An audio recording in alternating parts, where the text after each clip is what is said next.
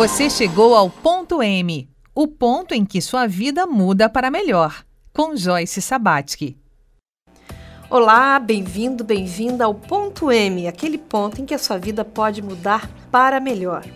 Nessa semana, estamos cultivando a biografia de Aveloz e resgatando o senso de integridade. Ponto M chega até você graças ao apoio da Selfie Brasil Alimentos Saudáveis. Pode me perguntar de cada coisa que eu me lembro. Eu me lembro. Eu me lembro.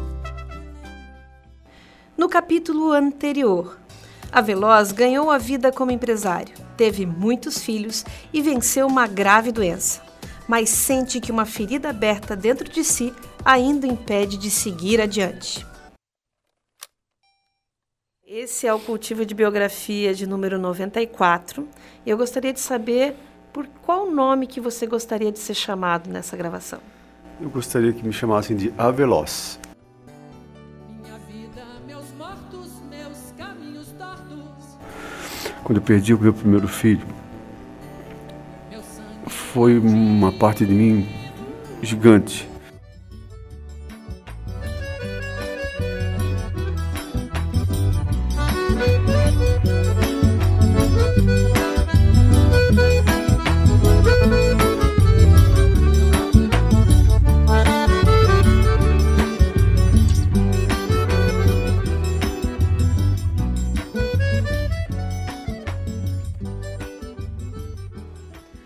Você, que está me ouvindo neste instante, pode fazer parte da construção de um movimento inovador e poderoso.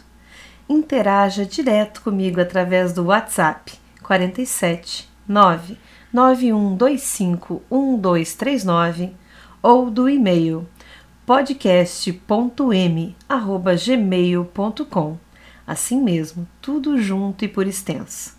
Vamos juntas contribuir para o fortalecimento de vidas repletas de leveza e significado.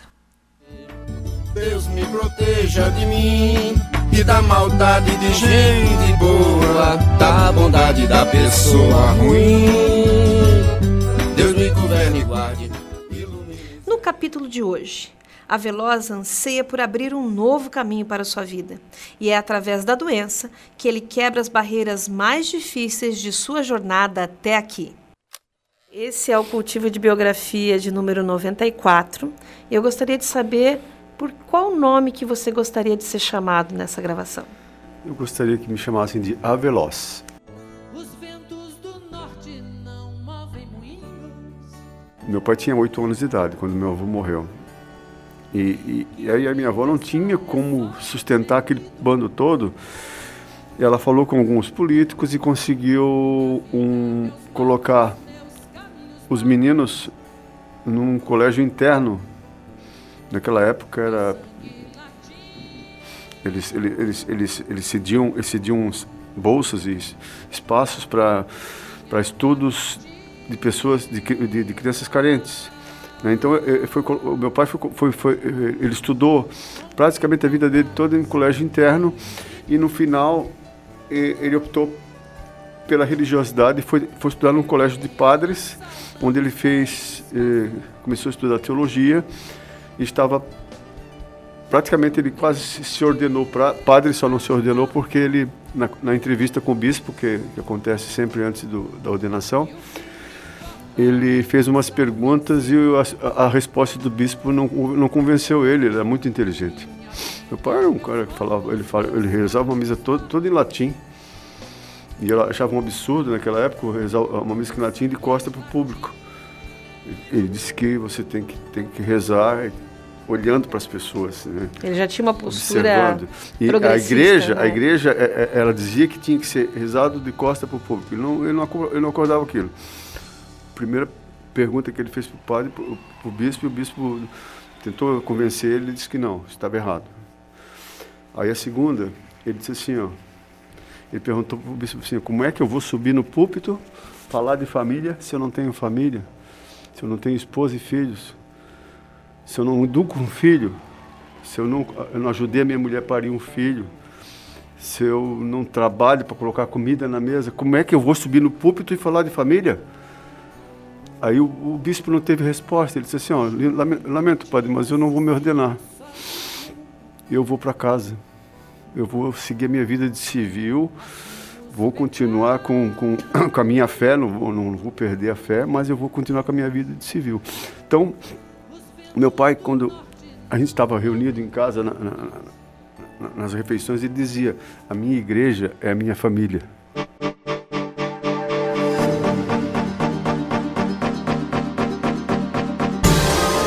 Você ouve ponto M. Chegou a hora de escolher o seu curso e mudar o curso do planeta. Então venha para a Univale e ingresse com bolsa de até 100%. São diversas opções para você. Tem seletivo comunitário, bolsa Enem, top 30 presencial e tem também a bolsa Transferências para quem vem de outra instituição de ensino superior. Acesse univale.br e inscreva-se em uma das melhores universidades da América Latina. Univale Conhecimento muda o mundo. Na farmácia Univale você encontra o melhor para a saúde e o bem-estar de toda a sua família. São 25 anos de experiência em manipulação de medicamentos, florais e cosméticos, além da oferta das melhores marcas de medicamentos do mercado. Na farmácia Univale, o atendimento é diferenciado e você pode contar sempre com o auxílio de farmacêuticos. A farmácia Univale é aberta a toda a comunidade e fica no setor E1, ao lado do ginásio de esportes no campus de Itajaí. Entre em contato pelo telefone 47 3341 7646.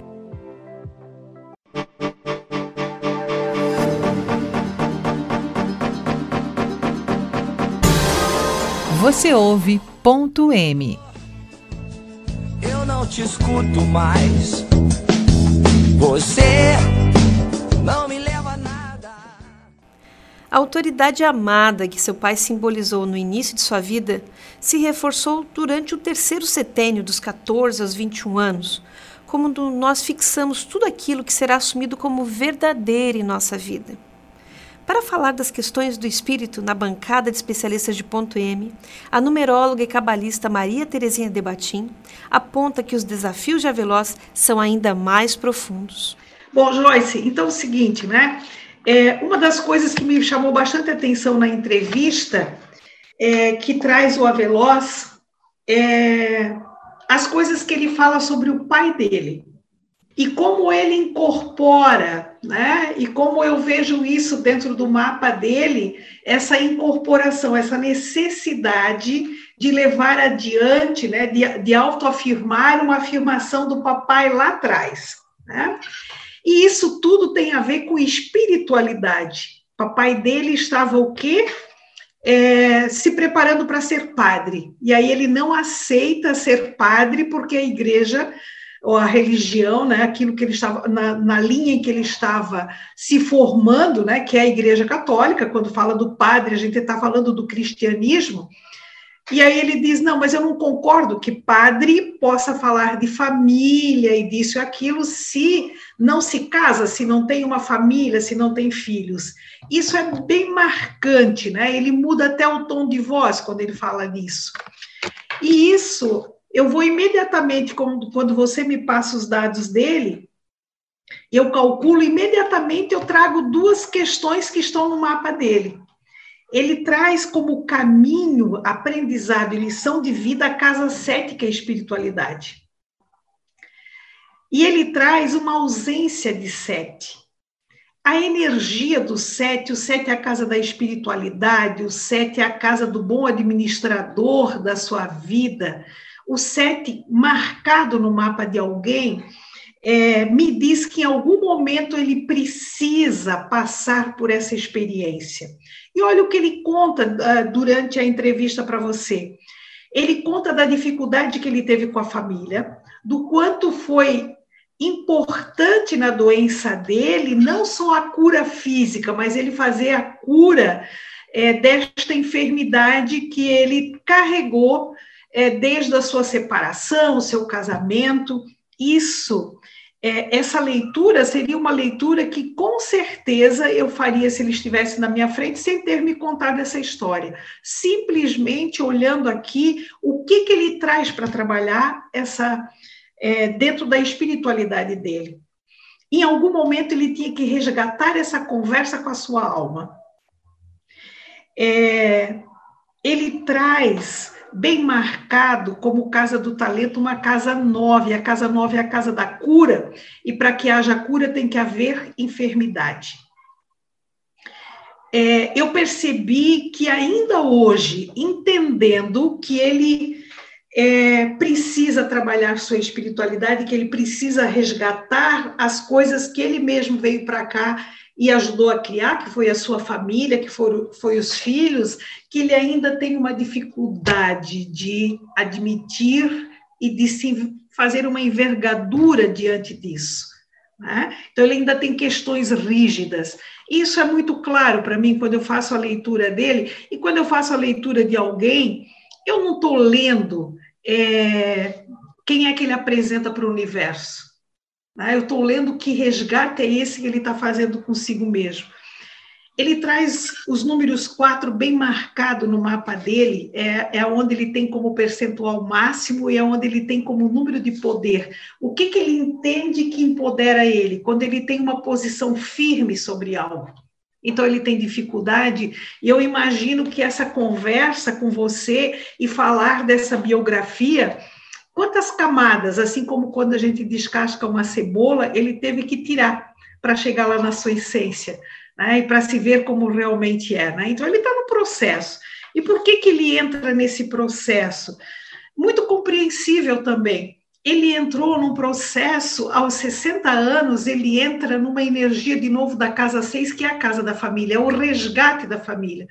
A gente vivencia isso, segundo a Cabala, de forma muito forte, ali entre os seis, sete anos, que a gente começa a entender quem é o nosso pai, quem é a nossa mãe, que valores nossa família tem, e a gente vai remexendo isso entre os, 70, os 60 e os 70 anos. Ele vive agora um trânsito em que ele está vivendo o seu ano pessoal na casa 7. 7 é o caminho dele, então é claro que ele ia tomar contato com isso. E segundo, é o triângulo que ele forma agora, que deixa para mim muito claro o trânsito que ele está vivendo. Ele fez 63 anos em, em março, deixa esses 63 anos para trás e está indo rumo aos 64. Então, ele está numa casa 9, né? 63 é 9, 64 é 10. Com essa união dessas duas energias de idade, ele entra num processo novo. Eu quero me renovar. Ainda que seja difícil, eu quero me renovar. Junto com isso, é, na árvore da vida dele, ele entrou no processo em 2005, 2006, no processo 4 com 3, que é trabalhar as suas estruturas aonde? Na casa do amor, na casa dos filhos, na casa da família. Né? O momento presente dele é se libertar.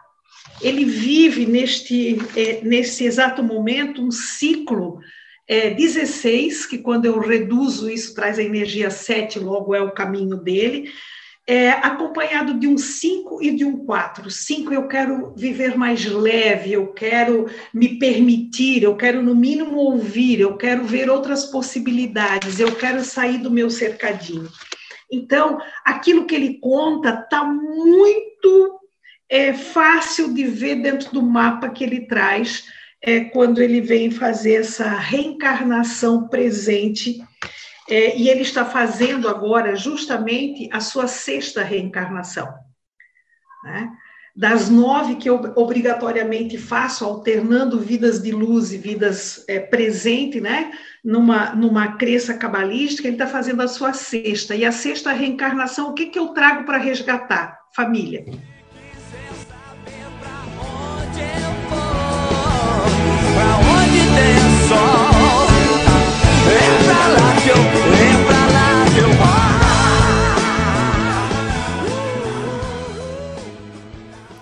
acompanhar nosso conteúdo completo, acesse programa.m no formato podcast no YouTube ou nas principais plataformas de podcast como o Spotify e o Google Podcasts.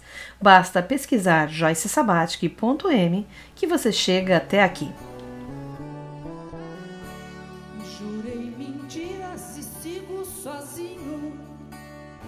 No próximo capítulo, a Veloz sente que os conflitos que carregava dentro de si estão chegando a um ponto extremo.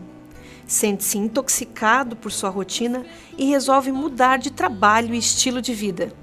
Mas será que o corpo aguenta esse giro de 180 graus? O programa Ponto M é gravado nos estúdios da Rádio Univale. Captação: Vander Versch. Edição: Cezinha Silva.